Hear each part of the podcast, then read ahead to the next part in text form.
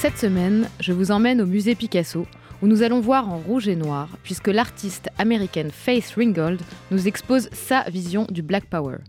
Femme noire en Amérique, féministe, peintre et plasticienne, cette figure majeure de l'art engagé fait de sa vie un combat dont l'art est la voix.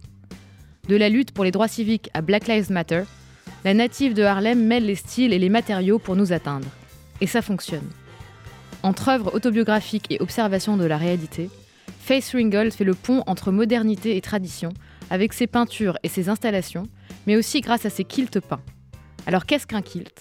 Un kilt, c'est un édredon, mais c'est surtout un lien entre les générations et un moyen d'expression, puisque c'est traditionnellement au moment de tisser ces grands patchwork que les femmes esclaves se racontaient des histoires et partageaient des moments.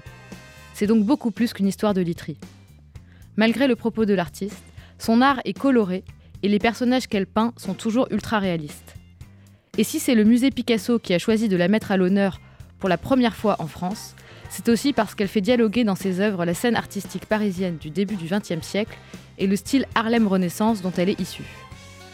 Pour vous aussi allez refaire le monde avec les Demoiselles d'Avignon version Face Ringgold, rendez-vous au musée Picasso et vous avez jusqu'au 2 juillet. Bonne visite